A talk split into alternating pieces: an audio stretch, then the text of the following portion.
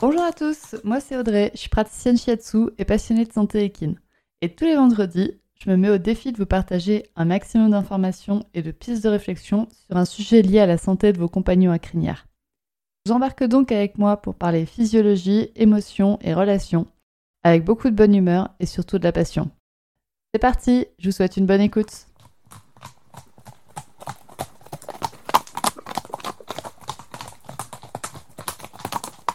Bonjour à tous et bienvenue dans le premier épisode de Murmuréquin. Alors, quoi de mieux pour ce premier épisode que discuter du mal du siècle, j'ai nommé le mal de dos. Ok, normalement, le mal de dos c'est considéré comme le mal du siècle chez les humains, mais honnêtement, je pense qu'on peut considérer qu'il en va de même chez nos amis les chevaux, vous croyez pas? Même si c'est pas la principale raison pour laquelle les propriétaires m'appellent pour une séance de shiatsu, je retrouve quand même souvent une gêne au niveau du dos chez, chez leurs chevaux. Aujourd'hui, j'ai donc envie de vous apprendre à identifier une potentielle douleur du dos chez votre cheval.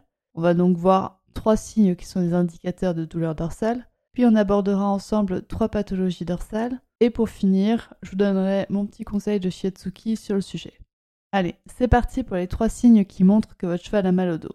Le premier signe, je suis sûre que la plupart d'entre vous l'ont déjà rencontré, c'est celui qui, du jour au lendemain, le comportement de votre cheval change lorsque vous montez et que vous le travaillez. Le cheval qui embarque quand vous prenez le trot ou le galop, celui qui refuse de prendre une allure, celui qui vous met un coup de cul pour le départ au galop. Il y a aussi le cheval qui devient plus raide à une main qu'à une autre. Je pourrais vous citer énormément de changements de comportement des chevaux, mais on va s'arrêter sur cela un petit moment, et surtout sur ce qui signifie. Alors bien sûr, je parle de changements de comportement euh, au travail, mais ces changements de comportement peuvent très bien s'appliquer sur des chevaux qui sont au pré, et c'est des comportements qui vont faire ou moins faire avec leurs copains chevaux, mais ça, c'est plus difficilement observable, donc on va se concentrer sur les chevaux au travail. Donc revenons à nos moutons, pardon, à nos changements de comportement. Le cheval qui embarque alors qu'il ne le faisait pas avant ou qui refuse le montoir, là, le message est très clair, votre poids sur son dos, c'est devenu un ennemi à fuir à tout prix. Et une consultation veto, ostéo, shiatsu s'impose. Il y a aussi donc le cheval qui refuse de prendre le trot.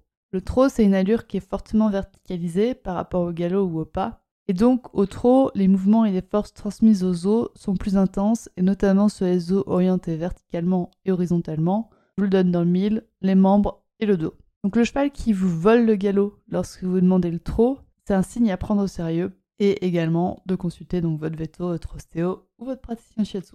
On a ensuite le célèbre coup de cul, Bon, lui, on est d'accord maintenant, c'est quand même rarement un signe de bonne humeur, surtout s'il y a un cavalier sur le dos. Donc on arrête de dire que le cheval voulait juste jouer. du coup, on se méfie des chevaux qui lancent des coups de dos alors qu'ils ne le font jamais. Et on se méfiera aussi des chevaux qui sont trop calmes ou qui d'un coup sont devenus super dociles et ont arrêté de ruer. Un cheval qui a très mal au dos, il peut plus le lever, il peut plus mettre de coups de cul pour éjecter son cavalier, pour sortir la douleur. Et la même, si votre cheval est beaucoup plus docile avec votre coach qui pèse 20 kg de plus que vous, on se pose une question. Votre coach est peut-être pas plus doué que vous, mais il est juste plus lourd et donc votre cheval va moins envisager de mettre un coup de cul avec lui qu'avec vous. Dans les changements de comportement, on a aussi le cas du cheval qui est plus raide à une main qu'à une autre. Et là, on va aller s'intéresser à deux charnières de la colonne vertébrale, la jonction des vertèbres cervicales et thoraciques, c'est au niveau du garrot, et la jonction entre les vertèbres thoraciques et lombaires, c'est juste derrière la selle. Ces deux zones sont responsables de la majorité de la mobilité latérale de votre cheval. Si l'une d'elles bloque, ou les deux, ça va se voir sur une différence de mobilité à une main par rapport à l'autre, et donc là, il y a potentiellement une douleur, pareil, on consulte. On a donc vu les signes qui sont les changements de comportement. Maintenant, on va passer à un autre signe qui montre que votre cheval a potentiellement une douleur au dos, et ça, c'est le signe que moi j'utilise le plus on va voir s'il y a un changement de qualité musculaire du dos de votre cheval et un changement de sa sensibilité. Donc votre cheval qui réagit au pansage du dos, surtout sur une zone, ça peut être un signe de douleur. Si vous sentez aussi qu'il y a une petite boule dure à un endroit, ou si vous remarquez qu'il y a un changement de la coloration des poils sous la selle, ça peut être un signe de douleur. Donc là, votre but, ça va être d'apprendre à connaître votre cheval, de le masser de temps en temps, le masser le dos, d'apprendre à le toucher, d'apprendre à sentir sous vos doigts quel est le dos normal de votre cheval? Faites-vous aider par votre ostéopathe, par votre vétérinaire, par votre shiatsuki. Il pourra vous aider à mieux connaître le dos de votre cheval. Et comme ça, vous allez pouvoir repérer les changements dans la qualité du muscle ou dans la sensibilité de votre cheval et donc pouvoir prévenir plus facilement une douleur. Vous pouvez également juger de la sensibilité du dos de votre cheval en allant gratter légèrement avec votre doigt à différents endroits. Si votre cheval fuit la pression, pas juste qu'il s'y soustrait ou que vous l'avez surpris, vraiment il la fuit, vous aurez une piste sur une douleur au dos et sur sa localisation.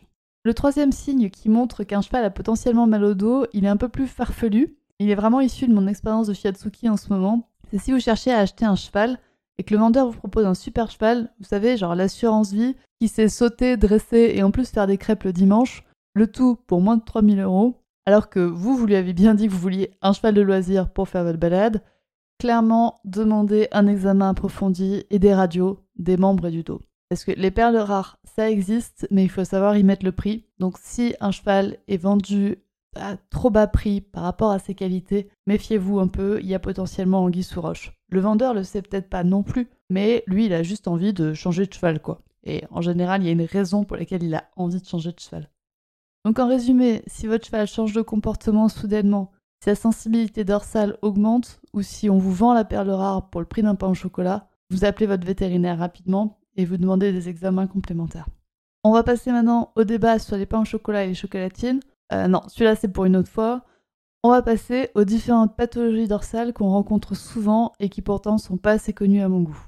Premièrement, c'est une pathologie qu'on retrouve très très fréquemment chez tous les chevaux âgés et chez les humains âgés, mais qu'on retrouve de plus en plus jeune chez les chevaux, c'est l'arthrose. Et l'arthrose, c'est la grande gagnante du débourrage précoce. Bah oui, on le répète pas assez, mais les vertèbres ne finissent de se développer qu'à l'âge de 7 ans chez les chevaux et chez tous les chevaux. Que votre cheval soit porteur ou pas porteur, c'est pareil. Son développement ne se finit qu'à 7 ans. Et en plus, les dos des chevaux n'ont pas été conçus par nature pour porter du poids.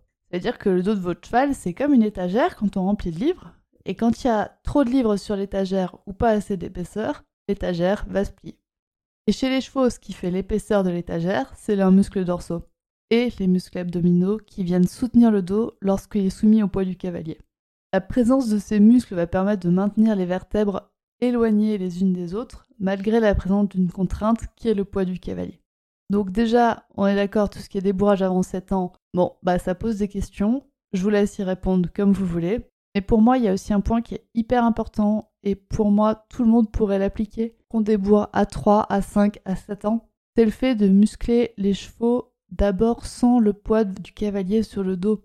On a trop l'habitude de muscler les chevaux uniquement en étant sur leur dos et ça on peut faire totalement autrement.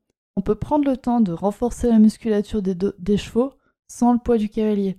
Donc d'abord on renforce sans le poids du cavalier, puis on met 5 kg sur le dos, puis 10, puis 20, puis un cavalier léger, et ensuite un cavalier moins léger. C'est comme vous, si je vous mets dans une salle de musculation et que je vous dis bah vas-y soulève 40 kg, vous allez y arriver. Ok, vous allez y arriver une fois, vous allez peut-être y arriver deux, trois, mais si je vous fais faire beaucoup de répétitions, vous allez vous blesser, c'est quasi certain. Alors que si je vous fais commencer tranquillement par soulever des poids de 2 kg, puis de 5, puis de 10, puis de 20, puis de 40, vous n'aurez pas de souci à porter des poids de 40. Donc habituez les dos des chevaux et musclez le dos de vos chevaux avant de monter dessus, ça vous leur évitera de l'arthrose précoce. Un moyen très simple de muscler le dos de votre cheval sans être dessus, c'est déjà bah, tout ce qui est travail à pied. Un moyen très simple de rajouter du poids sur le dos de votre cheval sans y rajouter un cavalier, c'est déjà de rajouter la selle, qui mine de rien va peser, euh, va peser pas loin des 5 kg. Et ensuite sur la selle, vous y fixez des sacoches et vous lestez ces sacoches avec des bouteilles d'eau par exemple vous allez pouvoir facilement rajouter 10 kg sur le dos de votre cheval. Mais 10 kg, c'est déjà beaucoup, beaucoup moins que mes 70 kg à moi. Et ça va permettre à votre cheval de s'habituer progressivement et de monter la contrainte progressivement. Donc, on a parlé de l'arthrose, qui est une pathologie qui apparaît de plus en plus jeune chez nos chevaux, et dont on n'entend pas assez parler pour moi. Deuxième pathologie dont on entend de plus en plus parler, mais pas encore assez pour le bien-être des chevaux, c'est le conflit de processus épineux. Ça se dit CPE, si vous êtes intime avec ça. Et je vous le dis directement, il est aussi mal commode que la CPE que j'avais au collège. Donc, le conflit de processus épineux, qu'est-ce que c'est? Eh c'est justement quand la musculature du dos ne permet plus de maintenir les vertèbres assez éloignées l'une de l'autre, que les extensions osseuses des vertèbres viennent se toucher. Deux os qui se touchent alors qu'ils ne devraient pas. Normalement, j'ai pas besoin de vous faire un dessin, vous imaginez largement comment ça peut être douloureux. Il y a une thèse qui a été effectuée par Cyril Picot-Crésolé en 2002. Sa thèse était sur le sujet des douleurs dorsales. Et sur les chevaux qu'il a examinés, 48% des chevaux présenter une douleur dorsale liée à un conflit de processus épineux. Un cheval sur deux qui a mal au dos, c'est à cause d'un conflit de processus épineux. Vous vous rendez compte Enfin, moi, je trouve ça dingue qu'on n'en parle pas encore et qu'on n'en parle pas plus et qu'il y ait des cavaliers qui soient pas encore au courant de qu'est-ce que c'est qu'un conflit de processus épineux et de comment le diagnostiquer. Donc, je vous mets le lien de sa thèse en description de l'épisode. Si vous avez envie d'en savoir plus, vous pouvez totalement aller lire la petite partie sur le conflit de processus épineux. Et comme pour l'arthrose, la douleur d'un conflit de processus épineux, elle est gérable grâce à un travail adapté. Et encore une fois, j'ai dit travail, j'ai pas dit monte. Et puis la dernière pathologie osseuse dont je voulais vous parler, je l'ai découverte il y a même pas un mois, et elle s'appelle le CVM, Ekin Complex Vertebral Malformation. L'accent anglais est pas mal, hein Alors, en français, c'est une malformation vertébrale complexe équine. Donc, c'est une malformation génétique donc qui se transmet des parents aux enfants. C'est une malformation des vertèbres cervicales C6 et parfois C7 et la thoracique 1. Donc ces, vertèbres, c'est celles qui sont à la base de l'encolure et qui font la jonction après avec le garrot. Et donc le CVM, la malformation vertébrale complexe équine, elle s'appelle complexe parce qu'en fait la vertèbre C6 va présenter plusieurs déformations. Elle peut être asymétrique, elle peut être légèrement oblique, il y a plusieurs déformations qui sont possibles. Et moi, il y a une déformation qui m'a touchée énormément, c'est qu'en fait, le trou dans lequel passe la moelle épinière est potentiellement rétréci. Qui veut dire que la moelle qui permet de transmettre et de recevoir les informations du cerveau est pincée en permanence. Je trouve ça dingue. Et cette malformation affecte principalement les lignées de pur sang depuis les années 1800. C'est-à-dire que depuis 1800, il y a des chevaux atteints de malformations osseuses lourdes qui se reproduisent. Et vous n'êtes pas sans savoir que le pur sang, ça a été une race qui a été utilisée pour améliorer d'autres races et donc transmettre cette malformation. Donc grosso modo, aujourd'hui, tous les chevaux de sang sont potentiellement atteints. Et pour la petite histoire, c'est le squelette du pur sang Eclipse qui a servi à dessiner de nombreuses planches anatomiques équines, et ce pur sang présentait la malformation. Donc les dessins des vertèbres C6 et C7 ont été erronés pendant des années et la correction a été faite que récemment. Si vous voulez en savoir plus sur l'ECVM, je vous invite à aller découvrir le site internet ecvmallbreeds.com. Je vous mets aussi le lien dans la description de l'épisode. Vous pourrez en apprendre plein. C'est bon, le site est en anglais, mais honnêtement, avec Google, vous arrivez à traduire très facilement. Et le prochain, j'entends dire que son pur sang est fou et que c'est normal parce que c'est un pur sang, je l'envoie passer les radios directement. Ça, c'est clair.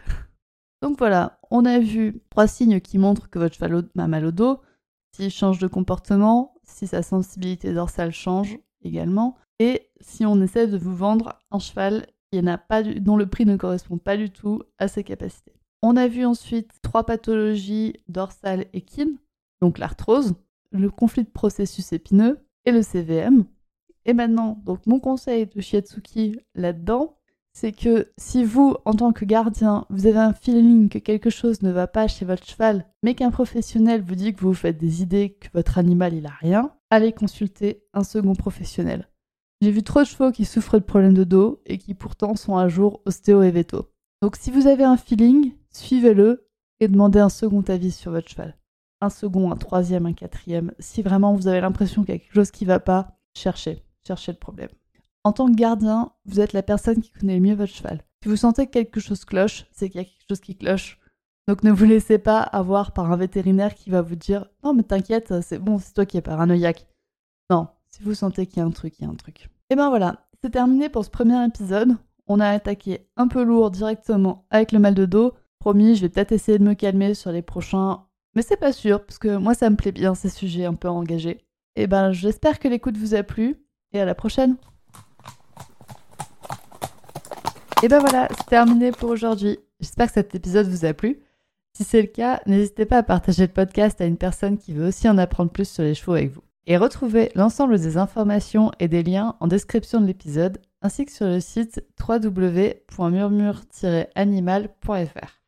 Si vous avez des idées, des suggestions, ou si vous avez juste envie de me dire que vous avez trop aimé cet épisode, vous pouvez me laisser des petits mots sur Instagram à murmure.animal.shiatsu et n'oubliez pas de vous abonner à Murmuricain sur votre plateforme d'écoute préférée pour ne louper aucun épisode. On se retrouve vendredi prochain pour un nouvel épisode. Et sur ce, bon week-end